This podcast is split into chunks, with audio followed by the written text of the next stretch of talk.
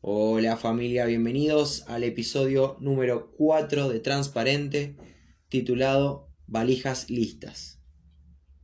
Antes de empezar, eh, quiero contarles eh, algo que me está pasando últimamente respecto al, podcast.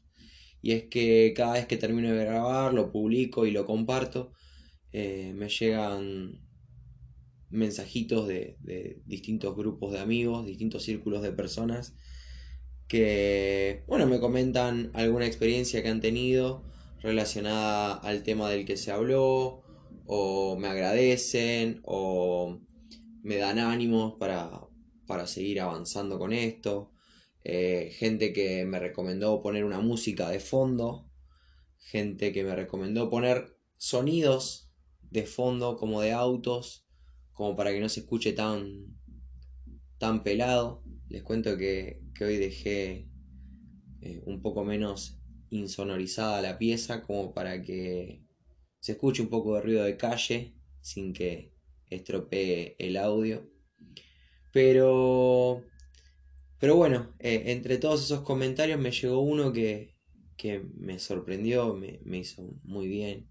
Y entendí que era también eh, un, mensaje de, parte de Dios haciéndome entender que, estaba en el lugar correcto, que estoy haciendo lo que tengo que estar haciendo. Eh, el, mensaje tenía mucho que ver con, el tema de la semana pasada. Bueno, venía a raíz de eso. El tema era eh, eh, tibios, fríos o calientes. Y, yo había comentado como que, que me había autoanalizado para ver en qué situación me encontraba. Y un chico que en este momento no recuerdo cuántos años tiene, calculo que 13 o 14, un chico chico, un adolescente, eh, me felicitó, me felicitó por el podcast y me dijo que cómo podía ser uno para analizarse, cómo uno podía saber qué temperatura tenía. Y la verdad es que me sorprendió que un chico de, de 13, 14, 15 años esté pensando en eso, esté dedicando 20 minutos a, a escuchar a un tipo hablar sobre Dios. Me fascinó, me volvió loco, me encantó. Así que, bueno, nada, si, si de alguna manera algo de lo que comparto te, te hace bien, eh, es lo que estás necesitando, eh, te sirve para bendecir a alguien más, usalo, aprovechalo, disfrútalo. Eh, para mí es, un privilegio poder trabajar de esta manera con vos. Muy bien, les decía que el episodio de hoy se llama Valijas Listas. Eh, y, antes de, meternos en, qué significa esto de, las valijas eh, listas, quiero, quiero contar un sueño que tenía cuando era chico. Lo soñé, viste esos sueños recurrentes, lo soñé dos o tres veces, realmente no, fue mucho más que eso. Eh, resulta que sonaba una especie de campana, yo tenía esa edad, 5 o 6 años, sonaba una especie de campana, mis papás salían corriendo hacia su habitación, yo salía corriendo hacia mi habitación, me veía desde afuera, o sea, yo veía toda la situación y sacaba de abajo de la cama una mochilita que ya estaba preparada, una mochilita, me ponía una gorra roja, me acuerdo, ropa cómoda, me acomodaba mi gorra, miraba hacia el techo, del techo de la pieza salía una especie de, de luz. Eh, me encanta la ciencia ficción, me encantan las películas de terror y esas cosas para que te des una idea cómo se veía en mi sueño esta situación, era una especie de, luz ovni de platillo volador abduciéndome. Yo miraba hacia arriba, me acomodaba la mochila, me acomodaba la gorra y me iba. Esa era mi interpretación a los 5 o 6 años de, de la segunda avenida. Eh, me sentía un boy scout sonaba la alarma y yo ya tenía todo listo, estaba preparado, una especie de, listo para el apocalipsis zombie, tenía mis recursos para sobrevivir, yo tenía todo listo para irme al cielo, no sé qué habré tenido en esa mochila, probablemente juguetes, algo de ropa, algún que otro juego de mesa o algo de eso, supongo, no se veía en el sueño. Y siempre me fascinó esa, esa imagen de, de la segunda venida de Cristo, y de eso es lo que vamos a hablar hoy. Eh, mi idea en ese momento o este sueño que, les cuento ahora está muy alejada de la realidad. No va a sonar ninguna campana. Dice la Biblia que va a ser un abrir y cerrar de ojos. Sea como sea, la realidad es que Cristo viene pronto. Y, y bueno, tenemos muchísimos versículos en la Biblia que nos dicen cómo tenemos que esperar a Jesús. Cómo va a ser esa segunda venida. En Mateo 24, 44 dice, Por eso también ustedes deben estar preparados, porque el Hijo del Hombre, Jesús, vendrá cuando menos lo esperen.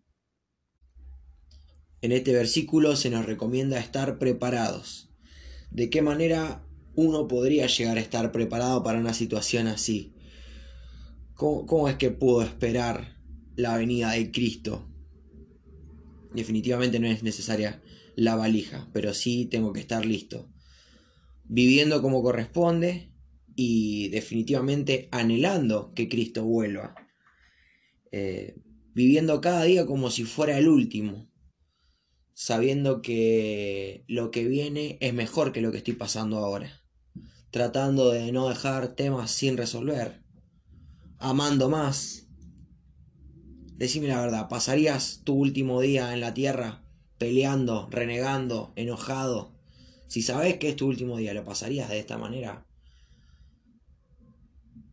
Y definitivamente no tiene que ser algo triste. Me, acuerdo eh, en Los Simpsons, eh, Homero, bueno, hoy voy a hablar bastante de Los Simpsons. Eh, Homero, no recuerdo cómo llega a una lista y dice, viví cada día como si fuera el último. Y, y en la siguiente escena se lo ve llorando, no, ¿por qué? ¿Por qué es mi último día? Definitivamente no tiene que ser algo así. Tampoco tiene que ser el otro extremo, en donde voy a hacer cualquier cosa con tal de disfrutar mi último día. Disfrutar, ustedes no me ven, pero yo estoy haciendo las comillas. Hay otro versículo en Hebreos 10, 24 y 25, dice, preocupémonos los unos por los otros, a fin de estimularnos en amor y a las buenas obras.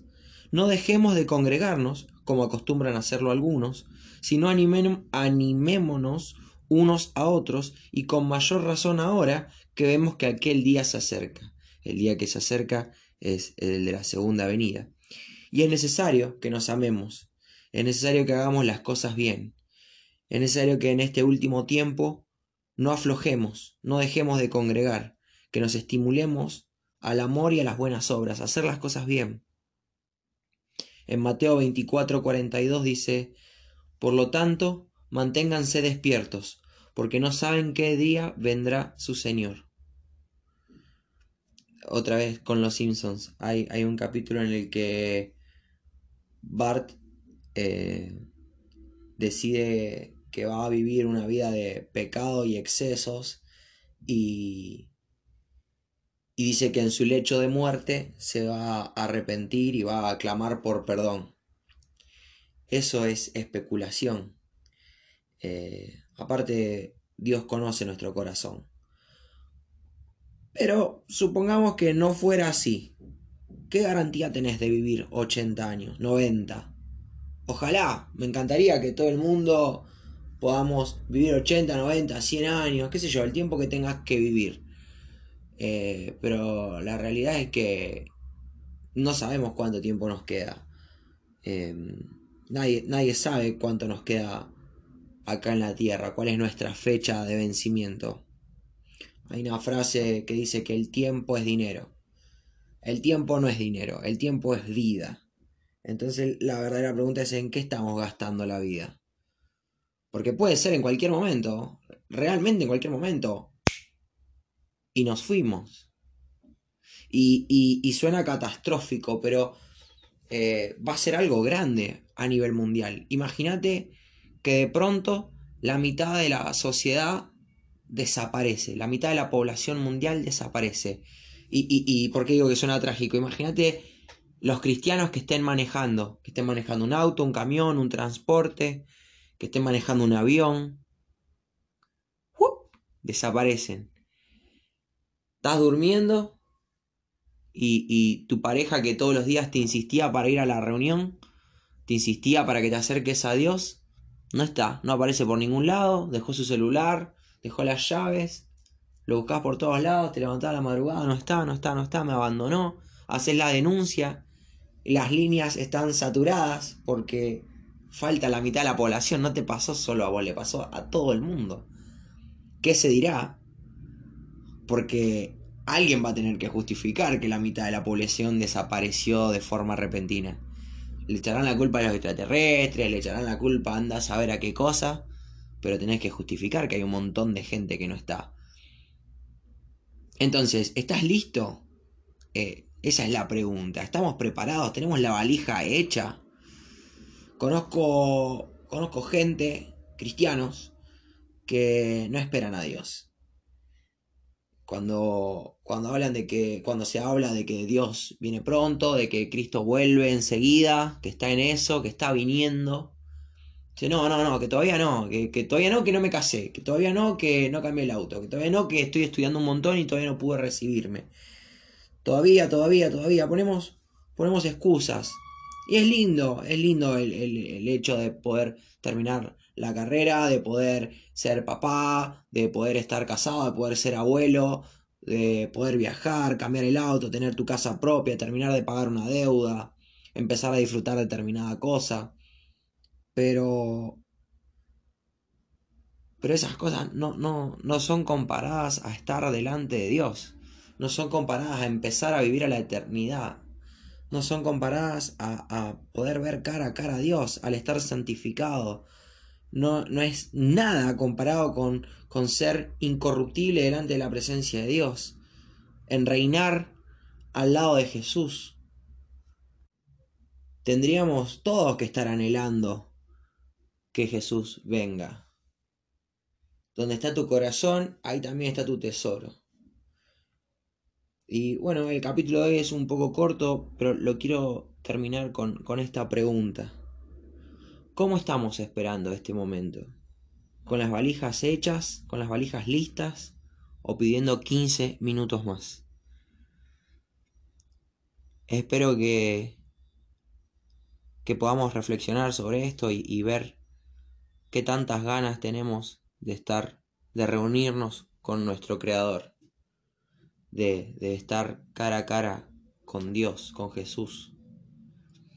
Eso es todo familia. Espero que, bueno, que podamos reflexionar, que tengas una buena semana. Gracias por estar otra vez acá conmigo y nos vemos la próxima. Chau chau.